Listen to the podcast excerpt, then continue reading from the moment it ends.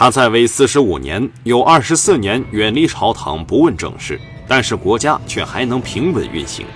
他就是明朝第十一位皇帝明世宗朱厚熜。他究竟何德何能？二十多年不上朝，却还能让明朝平稳运行。今天，我们就回归真实的历史，去了解这位将朝廷重臣玩弄于股掌之间的皇帝朱厚熜。明世宗朱厚熜生于湖广布政司安陆州，也就是今湖北钟祥。他本是兴献王朱佑元之子，明武宗朱厚照堂弟。由于明武宗在位期间没有留下子嗣，所以朱厚熜就被选定为继承人，于公元一五二一年登基为帝，年号嘉靖。按理说，君临天下是许多人梦寐以求的事情，而朱厚熜当了二十一年皇帝，就离开皇宫，搬到别院去了。从此再也没有参与过朝廷政事，二十几年来，这些大臣连皇帝的面都没见过，这又是怎么回事呢？原来呀，在公元一五二一年，大明皇宫里发生了一起骇人听闻的弑君案件，以杨金英为首的二十几位宫女合谋，给熟睡中的嘉靖帝朱厚熜脖子上套了一根绳，准备送他去拜见日思夜想的太上老君。由于杨金英等人不是专业的天使，手法不够娴熟，结果嘉靖被勒得上不接天，下不触地。金星乱冒的黑暗深处，嘉靖似乎看到了太上老君，可老人家就是不出手相救。最后还是方皇后闻讯赶到，才将他从牛头马面手中拦截下来。缓过魂来的嘉靖连连合掌，宛如一副成了仙得了道的样子，还说皇宫里风水不好，太危险，朕要搬家。从此，他一头扎进西院，将自己软禁在这里二十多年，只问鬼神，不问苍生。也许有人要说，这皇帝几十年不上朝，这不是占着茅坑不拉屎吗？其实不然。朱厚熜虽然人不在朝廷，但是他对朝廷上的事情却掌握得一清二楚，而且所有的事物都要经过他的批阅才能发挥效用。这也是这么多年来没有人喧宾夺主，将他的皇位据为己有的重要原因。朱厚熜究竟是怎么做到人不在朝野，却仍旧能够控制朝廷正常运转的呢？要弄清楚这个问题，我们得先来了解一下明朝皇帝处理政务的一般流程。自从明太祖朱元璋废除丞相，设立内阁之后，内阁辅臣，尤其是内阁首辅，就成为了明朝实际上的丞相。但是这个丞相和原来的丞相有着天壤之别。为啥这样说呢？原来的丞相享有很高的自主权，很多事情无需向皇帝报告，自己就可以做决定。但是内阁则不具备这样的权利。一般情况下，明朝的六部和全国各省府州县有了问题，就写奏折到内阁，内阁的阁臣商量一下，拟定一个对下面奏折报上来事情的处理意见，呈交给司礼监。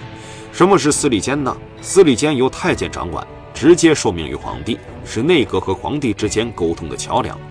明朝初年并未得到重视，但是由于明朝中后期皇帝代政，司礼监逐渐拥有了权力。司礼监收到奏折以后，进呈给皇帝，皇帝有个大概的意见，是准许还是否决？司礼监的太监们根据皇帝的决定批红盖印，然后把票拟发回给内阁，通过的内阁就分发给六部照办，否决的内阁重新拟定意见。这种内阁享有的提意见的权利叫做票拟权。当然，人都是有私欲的，而当时又只有内阁才有向皇帝表达意见的权利，因为许多人为了争权夺势，就必须先成为内阁大臣，然后成为内阁首辅。明朝内阁成员们为了争夺内阁首辅的位子，从明成祖朱棣一直到崇祯帝，发生了很多次的内阁乱斗，其中最激烈的就是嘉靖朝。嘉靖帝朱厚熜帝王术的高明之处，就是善于制造并利用内阁乱斗，即便自己不参与朝政，也能牢靠掌握权力和控制朝局。嘉靖帝又是怎么利用这种内阁乱斗的呢？请听我细细给您道来。嘉靖帝在大义礼时期得到了张聪、桂萼等人的支持，从嘉靖帝取得胜利以后，张聪自然而然被嘉靖帝塞进了内阁。这样就当做是对张聪等人当初帮助自己的回报，他们也能死心塌地地为自己做事。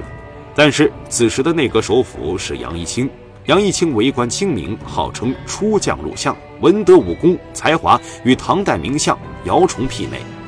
自己辛辛苦苦努力了大半辈子，才坐上内阁首辅的位置，而张聪却凭借着自己曾经帮助过皇帝，而被皇帝提拔成为内阁大臣，这叫他怎么受得了？于是处处限制张聪，根本就不给张聪向皇帝表达意见的机会。这怎么办呢？本来嘉靖皇帝把张聪放到内阁里，就是想和他联系，从而让这个人和自己里应外合，从而达到控制朝廷政局的目的。但是却被这个杨义清无形之中给打断了。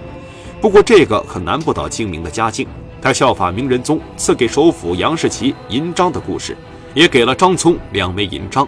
这种银章有什么用呢？本来是为了识别票拟的。如果内阁进城给司礼监的票拟封口盖了这枚银章的印，司礼监的秉笔太监和掌印太监就不能私自拆看了。当然，首辅也不能看，只能皇帝本人可以看。于是张聪得到了这枚银章，他自己经手的票拟盖上了皇帝赋予的银章。杨一清就算是内阁首辅，也不得私自拆看，只能嘉靖帝一个人拆看。就这样，嘉靖帝重新跟张聪取得了直接联系，从而获得了对百官斗争的内援。后来，另一个一礼诸臣礼的贵哥也被嘉庆帝塞进了内阁。毕竟这人多好办事嘉庆帝也赐给了他两枚银章，也给了贵哥密折专奏之权。但是嘉靖帝觉得这样做有点太过了，毕竟容易偏听偏信。万一张聪、贵哥二人利用银章打击报复其他大臣怎么办？于是，为了平衡两边的权力，嘉靖帝又赐给内阁首辅杨义清两枚银章。杨义清作为首辅，竟然也有了密折专奏之权。嘉靖帝这么肆无忌惮地给予内阁密折专奏之权，将本来已经变弱的内阁首辅的权力进一步的削弱了。而不管是普通的票拟还是密折，都由司礼监交给皇帝。换句话说，这些权力最终都回到皇帝的手中。因此，嘉靖帝就算几十年不上朝，一样牢牢掌握着朝廷大权。不过，这种制度也有弊端：一旦皇帝懈怠政事，司礼监就会成为背后的操纵者。这也是明朝后期宦官专权的重要原因。嘉靖帝虽然二十多年没有直接参与朝堂议事，但是他凭借自己出色的帝王权衡之术，把整个朝廷政局牢牢地掌握在自己手里。他的帝王之术。丝毫不比明太祖朱元璋逊色。